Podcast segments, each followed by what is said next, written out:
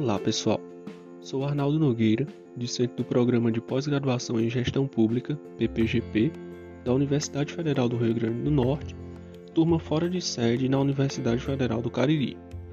No podcast de hoje, eu vou falar sobre o movimento gerencialista na administração pública e o pós-New Public Management, tema de grande relevância que faz parte da disciplina Teoria Geral da Administração Pública, ministrada pelo professor Fábio Rezende.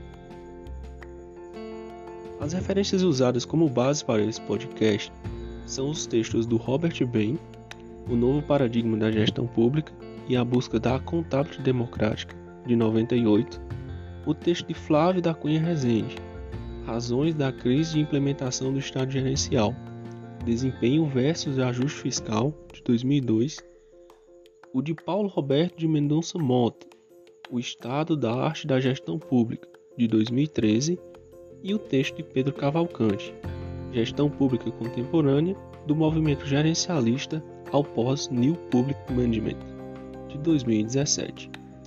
Então, vamos nessa.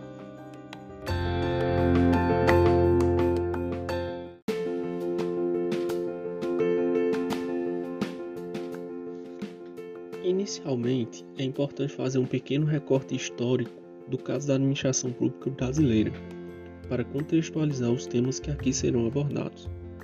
Conforme Rezende, a administração pública teve três grandes marcantes reformas administrativas. As reformas de 30, com o Estado Novo e a criação do DASP, por exemplo, a reforma desencadeada pelo Decreto-Lei 200 de 67, que deu os primeiros passos para uma administração pública mais voltada ao gerencialismo no país, e a reforma gerencial de 95, já no governo FHC, com Brescia Pereira e que estamos vivendo até hoje. Nos estudos sobre a evolução da administração pública no Brasil, podemos observar que passamos por uma administração pública patrimonial, onde era evidente o descaso pelo cidadão e pelas demandas sociais, e por uma administração pública burocrática, que primava pelo tratamento igualitário nas relações, pelo caráter legal, normas procedimentos, profissionalização do trabalho combate ao nepotismo, por exemplo. A administração pública burocrática representou um grande avanço em relação à administração pública patrimonialista. Entretanto, chegou um momento que esse modelo de gestão não atendia mais às necessidades da sociedade, muito por conta de suas disfunções, como o exagerado apego a normas e procedimentos, excesso de papelório e resistência a mudanças.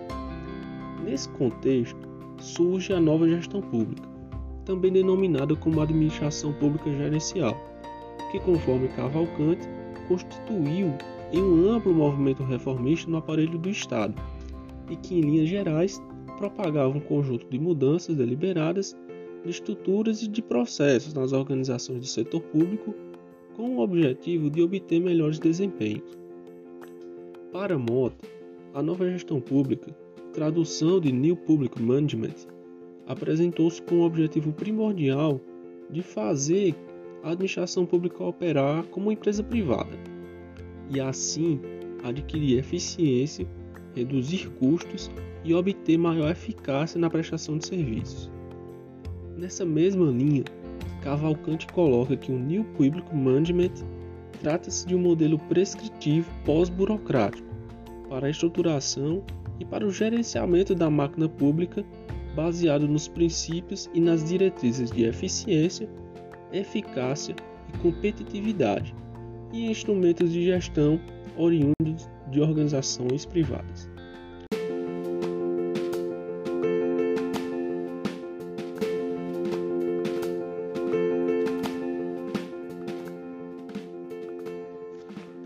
A orientação passa a ser voltada para o cidadão, que é visto como um consumidor e que tem suas necessidades a serem atendidas.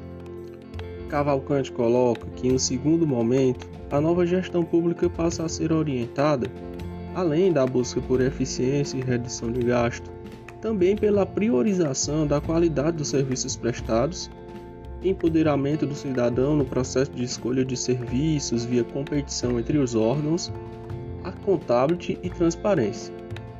Para Mota, o New Public Management viria a apresentar uma abordagem gerencial distinta, considerando o cidadão cliente e incorporando as singularidades das demandas individuais.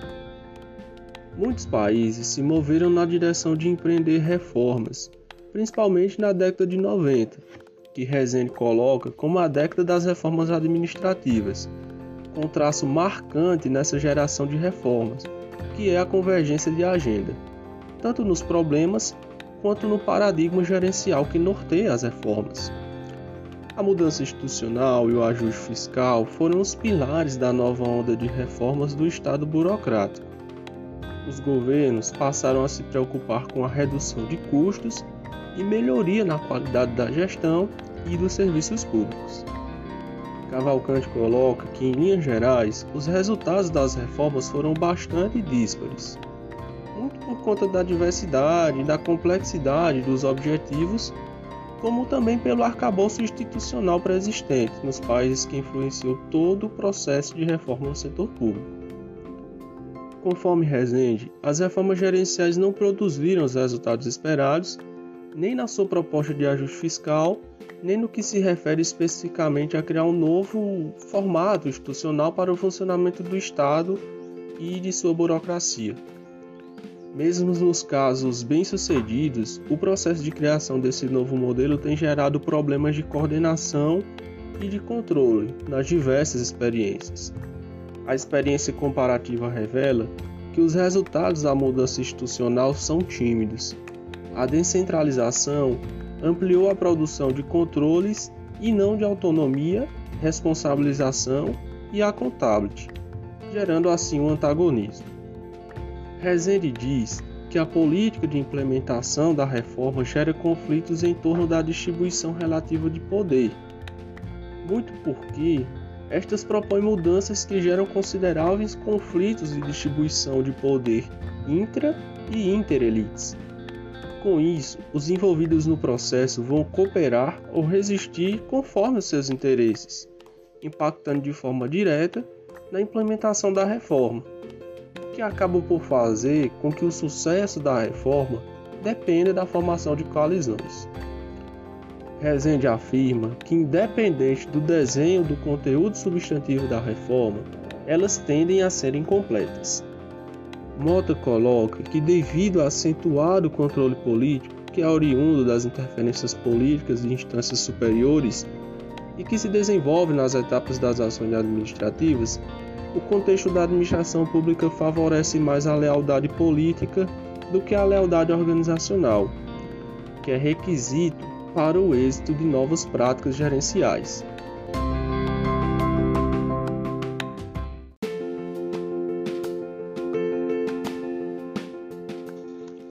Neste sentido, Mota coloca que alguns dilemas da administração ainda precisam ser enfrentados, e entre eles estão a integração das dimensões políticas e administrativas no mesmo espaço de decisão e ações públicas e a insistência nas perspectivas e práticas descentralizadoras da gestão privada na administração pública.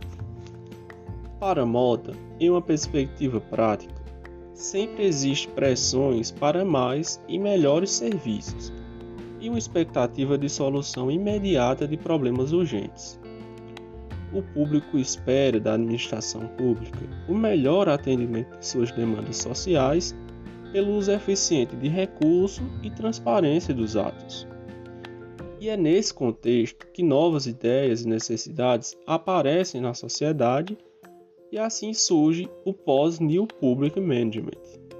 Momento posterior às tentativas de implantação de um modelo gerencialista na administração pública. Cavalcante coloca que o pós-New Public Management é visto não como uma superação da nova gestão pública, mas como uma continuidade gradual. Com a sociedade em constante mutação, os estudos da ciência administrativa vão passar a considerar aspectos que são imprescindíveis para a implementação e continuidade da reforma gerencial. No que se refere ao dilema que Mota considera que deve ser enfrentado, o da integração das dimensões políticas e administrativas, a administração pública ela é pública e, portanto, dissociá-la da política é praticamente impossível e democraticamente indesejável. Ademais, o poder político aparece como sendo superior ao administrativo, sendo impossível ou até inocente tentar contorná-lo. Qualquer instrumento gerencial que foi inspirado na área privada esbarra nos limites políticos, e estes devem ser pensados com cautela. Possibilidades de convívio mais adequado e eficiente exigiriam maior profissionalização da política antes de se pensar em profissionalizar a administração. As práticas privadas são, por natureza, fragmentadas conforme objetivos. São limitadas por busca de lucros e descentralizadas para se aproximar de clientes e enfrentar competidores. Só se pode obter uma administração mais eficiente e eficaz com uma interação com o sistema político, mais ligado às expectativas da sociedade, mais congruente com valores e menos para fins preferenciais ou tecnocráticos. Mota aponta que os movimentos pós-New Public Management, NPM, continuam a ter os modelos da gestão privada como base das reformas. Entretanto, o pós-NPM parece ter melhor consciência sobre os limites da inserção de mecanismos privados na gestão pública.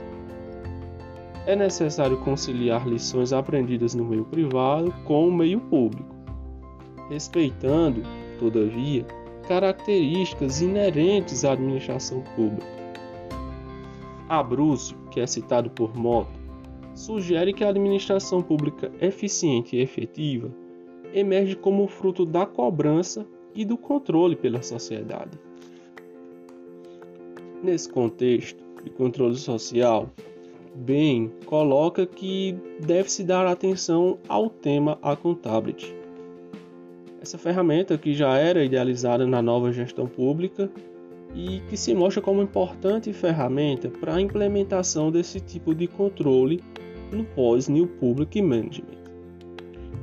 Bem coloca que na busca de um novo paradigma de accountability democrática, ao dar poder aos servidores públicos para que deem respostas aos cidadãos, ao dar-lhes autoridade para tomar decisões inovadoras, os defensores da gestão pública e nesse contexto também os defensores da pós-nova gestão pública, eles buscam produzir melhores resultados. E nesse ponto, bem aponta sobre a necessidade de se estabelecer um novo paradigma de accountability democrática, de maneira a envolver o cidadão na participação das políticas estabelecidas, no acompanhamento, avaliação e consecução destas. Mota aponta que a forma sobre como a administração pública se adapta ao processo de governança de uma sociedade mais democrática e mais consciente de seu poder de influência deverá direcionar o estilo de gestão a ser praticado. Cavalcante coloca que o momento é de direcionar os esforços para melhorias pequenas e constantes, adotando processos inovadores que levem ao aperfeiçoamento de processos organizacionais, implementação de novos produtos, procedimentos, serviços, políticas ou sistemas.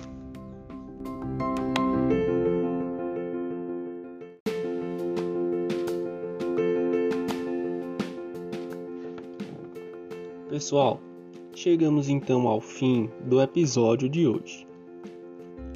É fato que a constante mutação da sociedade, a globalização e o mundo contemporâneo têm deixado claro as dificuldades dos governos em resolverem seus problemas de progresso sozinhos.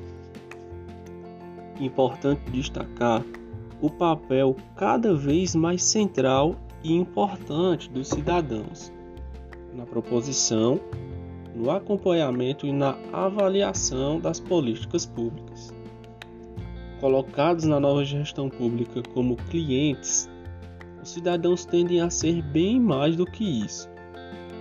por meio de mecanismos que podem e devem ser criados no pós-New Public Management. Desejo a todos bons estudos e até a próxima.